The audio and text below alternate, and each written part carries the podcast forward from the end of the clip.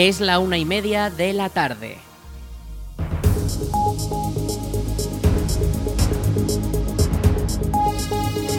Buenas tardes, viernes 6 de octubre comenzamos el espacio para la información local en el 107.4 de la FM. Les habla Aritz Gómez, aquí arranca una nueva edición de la Almunia Noticias.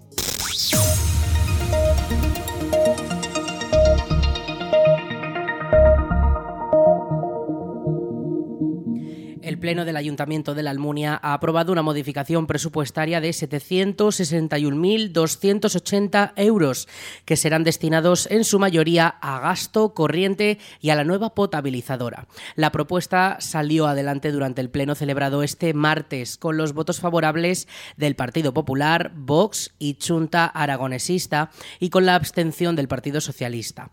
El proyecto pretende dotar de recursos económicos a las bolsas del consistorio para poder continuar los servicios municipales y pagar las facturas que se acumulan de los últimos meses y asegurar los fondos para la construcción de la planta potabilizadora que tratará el agua que llega de Yesa para distribuirla a los grifos de los almunienses.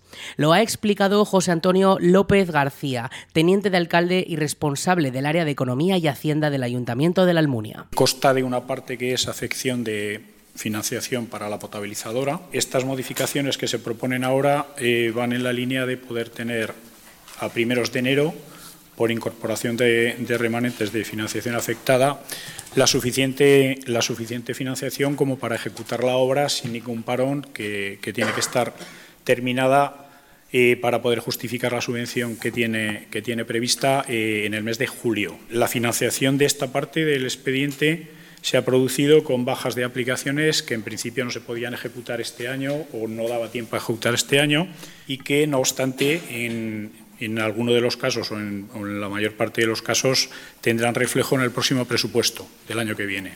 Eh, la segunda parte del expediente hace referencia a un expediente o una modificación de créditos por suplemento de crédito que en definitiva y sobre todo va contra la bolsa de vinculación 3.2 de gasto corriente que estaba a la fecha que, está el expediente prácticamente agotada para poder terminar el ejercicio con, con, cierto nivel de ejecución. Los socialistas han explicado que su abstención debe tomarse como un voto de confianza al nuevo equipo de gobierno y señalan que destacan dos partidas que no se ajustan del todo al gasto corriente. Marta Gracia es la portavoz del PSOE. Sí que queríamos señalar eh, una cuestión y es que precisamente en una modificación así de importante en cuanto a su cantidad, que son 700, casi 800.000 euros, eh, en realidad, las únicas partidas que, digamos, son eh, una aportación política, ¿no? de eh, algo que señala la línea política del nuevo equipo de gobierno y que no son gastos corrientes de personal o de proyectos que estaban iniciados. Por una parte está una aportación a la residencia, a la residencia de ancianos, es una aportación extraordinaria con la que por supuesto estamos de acuerdo porque eh, el consorcio de la residencia es una prioridad, aunque eh, hay que señalar que esta falta de esta necesidad de suplemento de crédito viene en parte debido a que no se están cubriendo las plazas, eh, tenemos muchas plazas por cubrir, creemos que la falta de personal que existe no es la justificación suficiente como para mantener tantas plazas vacías tanto tiempo. Y todavía nos parece bastante más eh, escandaloso el dedicarle casi 60.000 euros al proyecto de los gatos. Se ha convertido en una, en una protectora que ha contratado a tres personas creemos que a cargo del ayuntamiento, cuando no es una competencia municipal. Nos parece una barbaridad dedicarle estos 60.000 euros, más los que ya se habrán dedicado con antelación, a atender a los gatos, cuando para otras cuestiones, como por ejemplo para atender a la ayuda a domicilio, no estamos teniendo un incremento de personal o un incremento en las horas de personal. Por su parte, Chunta Aragonesista también ha mostrado su sorpresa por los recursos destinados al proyecto CES de gatos. José Manuel Latorre es el portavoz de Chunta.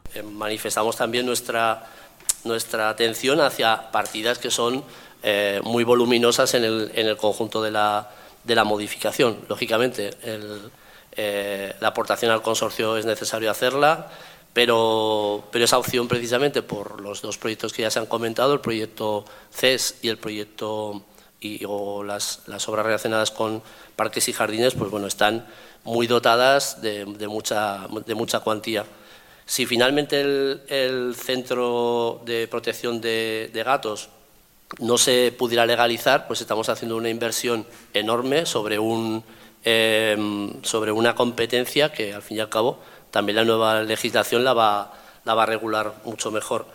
Hay gastos que, bueno, que nos parecen que son necesarios hacerlos, como por ejemplo todo el sistema de protección y de extinción de alarmas, y, y, bueno, pues por supuesto también eh, la previsión de las subidas salariales que hay que tenerlas eh, en consideración. La respuesta ha llegado por parte de la concejala Delia Olteán, responsable de las áreas de bienestar social e igualdad y de parques y jardines. Las personas que están en, en el taller eh, escuela están cubriendo gran parte del trabajo, pero hay un problema hay personas que llevan tiempo que se han ido por la quita del complemento. Se le quitó hace años el complemento y ahora hay una diferencia entre la parte de empleadas que cobran el complemento y la, la, las personas que hacen el mismo, desempeñan el mismo trabajo y no lo cobran. Entonces se van a la otra residencia o a otros pueblos.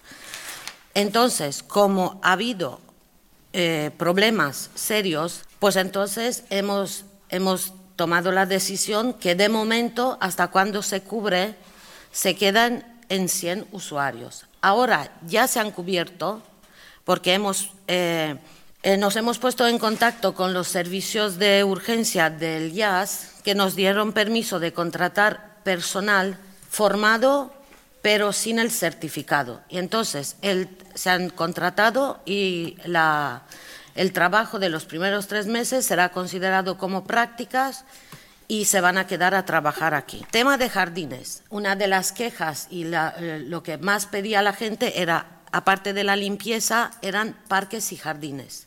Eh, no parques con cemento. Me ha tocado a mí, y como llevaba ocho años en la oposición pidiendo eso, pues ahora sería de idiotas no ponerlo en prácticas. Y como me toca, me ha tocado a mí reclamar y ahora me toca trabajar, pues no voy a perder ni un minuto en hacerlo. Está previsto en esa modificación una contrata de, jardinería, porque la única persona que está en jardines está en baja. Eh, ha habido una contrata que se ha hecho para, para tres meses, pero sí que había dinero. Y entonces eso ya está cubierto.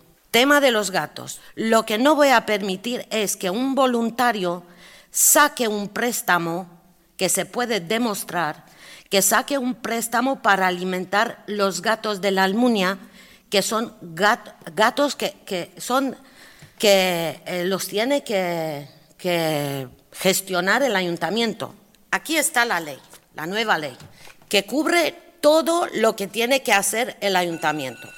En la comisión lo dije y lo vuelvo a decir. Como bien sabéis, y el señor concejal puede, puede decirlo, cuando hemos entrado hemos encontrado por lo menos la partida de, de, de los animales menos 10.000 euros. Parte de esa modificación irá para cubrir esa parte. Desde junio los gatos de la Almunia, conforme la ley, los tenemos que alimentar.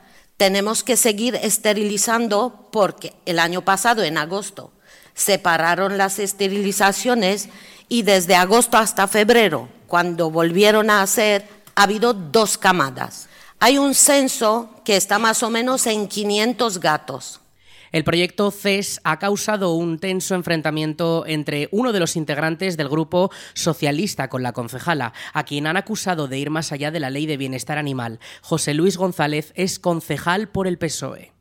Sí. Yo, desde luego, desde aquí agradezco tu colaboración cuando nos pusimos a hacer la famosa ordenanza animal. Pero en este momento yo creo que te estás excediendo y estás llevando a cabo un proyecto personal que excede con mucho todo lo que pone la, nueva ley de protección animal con mucho, con creces.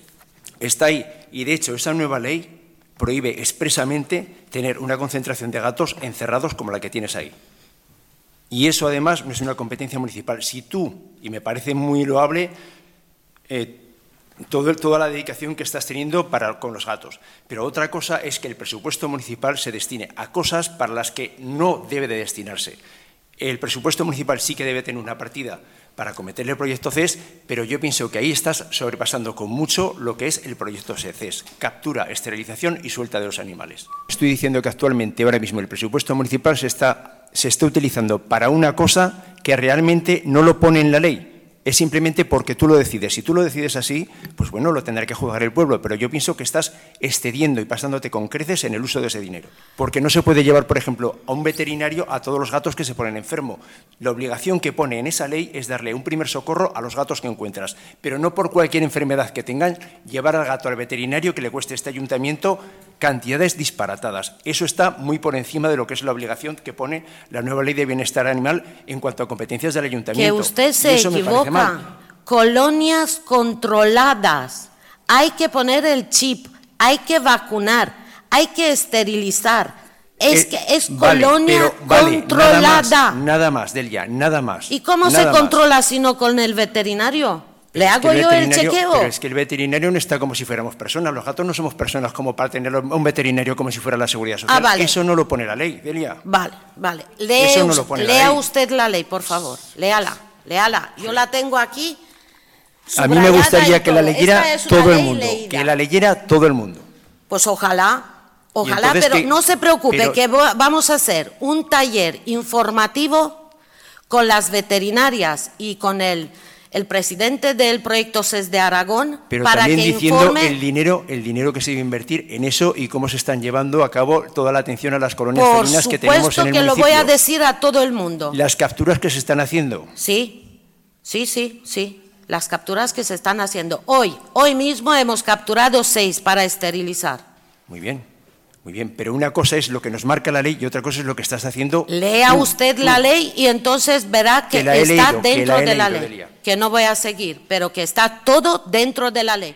El tenso encuentro entre ambos concejales acabó con las votaciones con el posicionamiento a favor del PP, Vox y Cha y la abstención de PSOE. Ya en el turno de ruegos y preguntas, el Grupo Socialista mostró su interés por conocer lo ocurrido durante las fiestas de Santa Pantaria y una polémica con la empresa OVE, organizadora de algunos de los eventos nocturnos y responsable de las barras en el pabellón. Escuchamos a la portavoz del Grupo Socialista, Marta Gracia. Lo que sí que queríamos era preguntarles, eh, también, claro, personalmente, yo también tengo, tengo hijos en edad de, en edad de ir a, los, a, las, a los conciertos y a las verbenas. Eh, y también nos llegó el, el, follón que se preparó en respecto al concierto que había previsto en el pabellón eh, eh, de la OVE, que sería el sábado, el concierto de Paco Pil. Eh, que paralelamente pues había previsto una disco móvil eh, o una, actividad que programaba, eh, que estaba anunciada en el programa.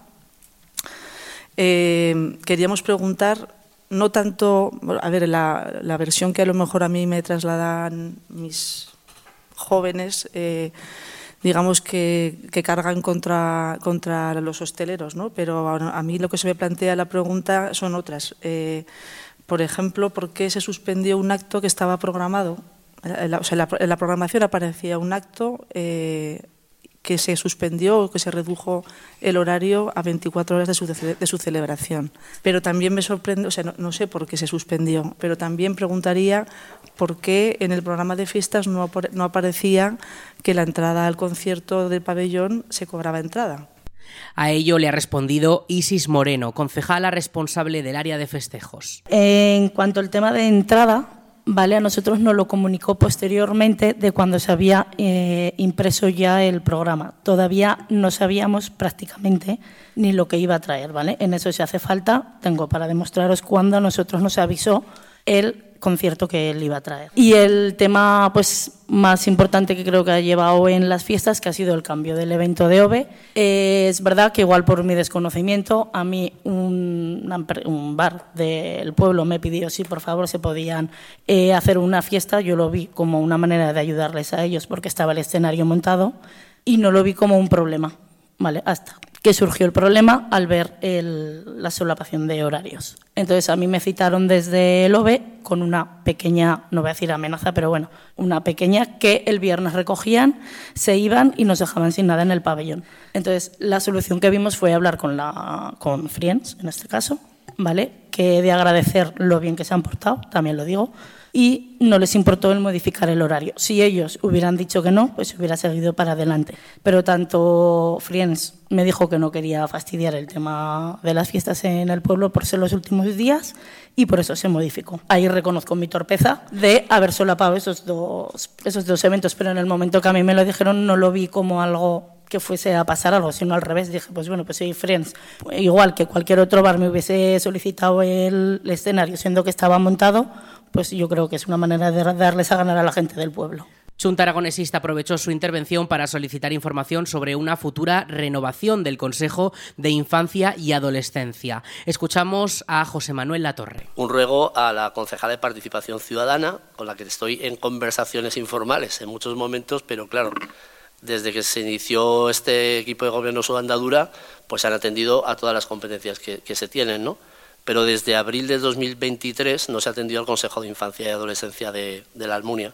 Y eso quiere decir que no se está atendiendo a la renovación del Consejo, al cuidado del Consejo y a la actividad propia del Consejo de Infancia, teniendo en cuenta además que en este año también eh, toca renovar eh, eh, el compromiso que adquirimos siendo ciudad amiga de la infancia.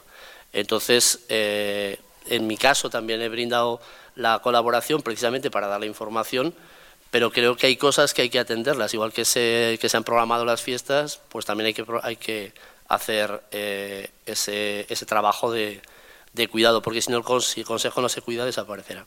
La concejala Delia Olteán fue la encargada de responderle.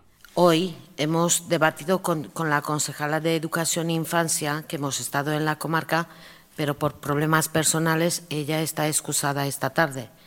Entonces me toca a mí a decir que eh, ahora como han pasado las fiestas, pues entre eh, Isis y Marisa eh, se van a poner en marcha con ese tema.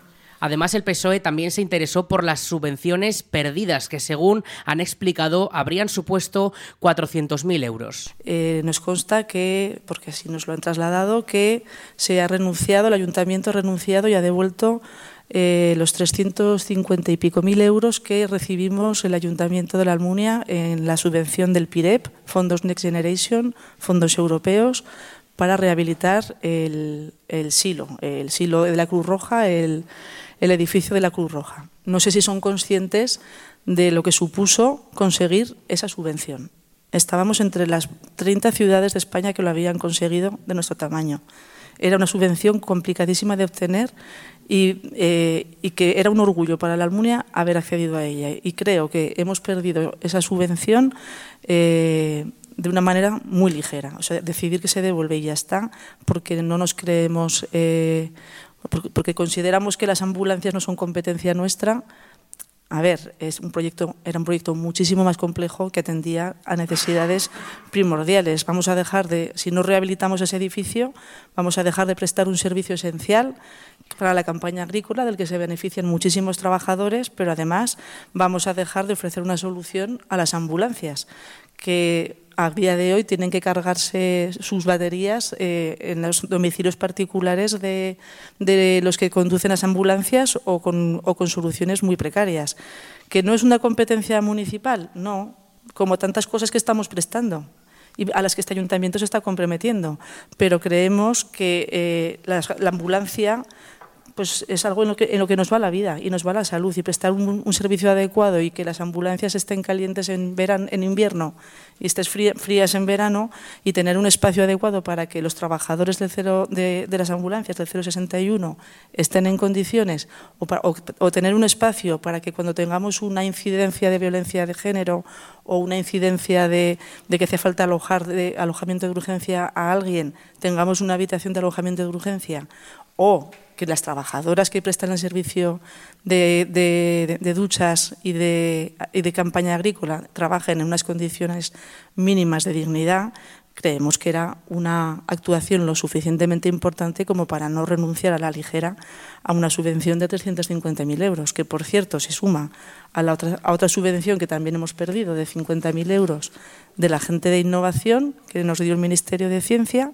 que entiendo que la hemos perdido porque hemos devuelto, hemos quitado el dinero para equipar, la, para equipar el espacio, con lo cual pues habremos hemos perdido en dos meses 400.000 euros en subvenciones que nos costó una barbaridad conseguir. Eh, la subvención de la gente local que gestionaron ustedes a final del ejercicio 2022, si no estoy equivocado, se ha perdido o no se ha podido ejecutar porque al final no se pudo contratar a la persona por tiempo, por calendario o por lo que fuera, porque creo que el contrato tenía que estar, si no recuerdo mal, a final de marzo y por las circunstancias que sea, no, a, 30, de septiembre. O a, no, a 30 de septiembre. Sí, a 30 yo, de septiembre. Yo creo que no, pero bueno, a mí no, me, a mí no me han, no me han informado así en personal del ayuntamiento. De todas maneras, lo volveré a comprobar. a 30 de septiembre. En cuanto a la subvención del PIREP, famosa de, la reforma del edificio del Silo. Bueno, esta subvención creo que está ya con propuesta de adjudicación, tengo aquí un correo, del 26 de octubre del año pasado. La propuesta o la solicitud de subvención es de 320.000 euros, la solicitud, sobre un presupuesto total de 683.000 euros para la obra. Se conceden 304.000 euros que había que ejecutar por la línea que se pidió y que venía sin la convocatoria antes del 30 de septiembre. Nosotros aterrizamos aquí en junio. En junio ni se podía hacer obra, ni estaba dotada la obra con crédito presupuestario suficiente, digo, de la parte de los fondos propios, ni había eh, posibilidad de hacer una modificación presupuestaria, cosa que sí que tuvieron ustedes tiempo hasta junio, entiendo, porque hasta junio creo que vamos por la modificación 19 del presupuesto. Entonces, pues bueno, evidentemente a 30 de septiembre que había que justificar los fondos no se podían justificar. Bastaba con haber iniciado, con haber iniciado. Mm, no había crédito para iniciar. Sí, sí, había no había crédito para iniciar. no, yo creo que no. Hombre, teníamos la subvención ingresada. La subvención ingresada y, hmm. el, y el resto del procedimiento. Claro, había crédito para iniciar. Bueno, pues al final se decidió. Yo, tengo la sensación de que han por una parte, que, se decidió por una parte eso y por otra, por otra, evidentemente, encontrarnos en el mes de junio con una subvención que se pide para una obra de 683.000 euros para esta actuación, nos pareció que había que analizarla con, mayor cuidado. Las dos cosas. Pero acabamos de aprobar 700.000 euros de modificación para gasto corriente y tenemos 10 millones de euros de remanente. Sí, sí, sí. Quiero decir que no será porque que el ayuntamiento aporte 300.000 euros para una obra. o no, depende al final la decisión será política. ¿Se, creerá o no se creerá? Pero no será una cuestión económica. Será una decisión política y que evidentemente habrá que analizar con No, pero es que ya no la vamos a analizar porque la subvención está perdida. Bueno, la subvención está perdida, evidentemente se va a reintegrar y bueno, veremos a ver. El proyecto no está perdido. El pleno finalmente acabó tras más de una hora de sesión.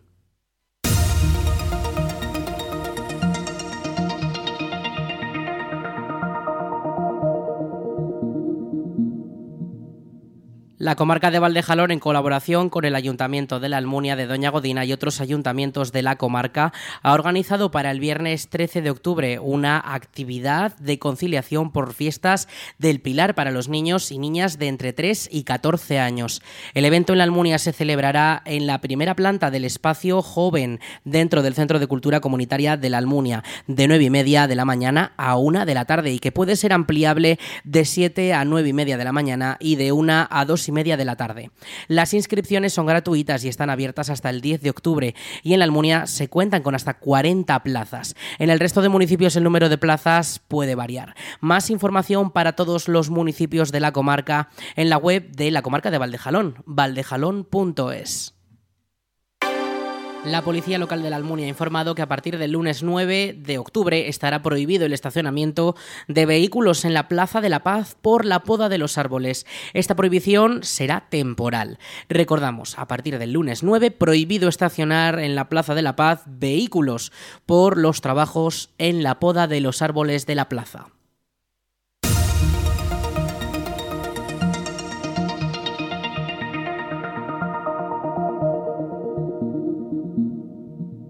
El Club Deportivo La Almunia jugará este domingo el quinto partido de la temporada 2023-2024 contra el Chiprana Club de Fútbol. El balón comenzará a rodar a las 5 de la tarde en el Tenerías de La Almunia. Fran Jurado, entrenador del Club Deportivo La Almunia, explica cómo preparan el encuentro. La idea no cambia. O sea, tenemos un equipo para, hecho para tener balón, para ser dominadores del juego y, generar ocasiones. Eh, y eso no va a cambiar en toda temporada. De momento estamos contentos, salvo la segunda parte de ayer que la tiramos totalmente a la basura. Todos los demás eh, eh, partes y minutos de los partidos estamos muy contentos. Hemos sido dominadores, hemos hecho los goles, nos hemos colocado líderes, somos el equipo que el que más goles hace de la categoría entonces eso no va a cambiar.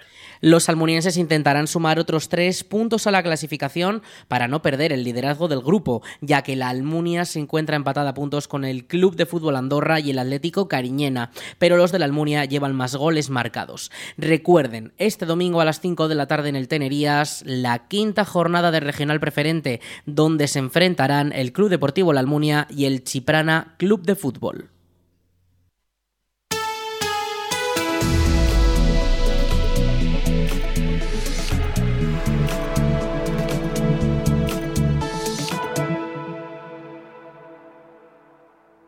Vamos con la información del tiempo. Este viernes 6 de octubre tenemos 33 grados de máxima. Las mínimas se quedan en torno a esos 15. Estos próximos días van a mantenerse estas temperaturas en torno a los 30 grados también durante la semana que viene. Hoy el estado de los cielos es más despejado, se va a mantener así también durante el resto de días y el tiempo en bastante calma. Esta tarde no tendremos absolutamente nada de viento ni una leve brisa tendremos 0 kilómetros por hora de ese viento. Eh, sí que seguir activando poquito a poco conforme llegue el fin de semana y el comienzo de la semana que viene, con esos 10 kilómetros por hora, suaves brisas de vientos del noreste. Eh, las temperaturas, como decimos, se mantienen en torno a esos 30 grados, los cielos también despejados, no se espera nada de precipitaciones para los próximos 7 días y en resumen un tiempo bastante estable, con mucha calma, desde luego va a mantenerse así durante estos días que duran las fiestas del Pilar en Zaragoza.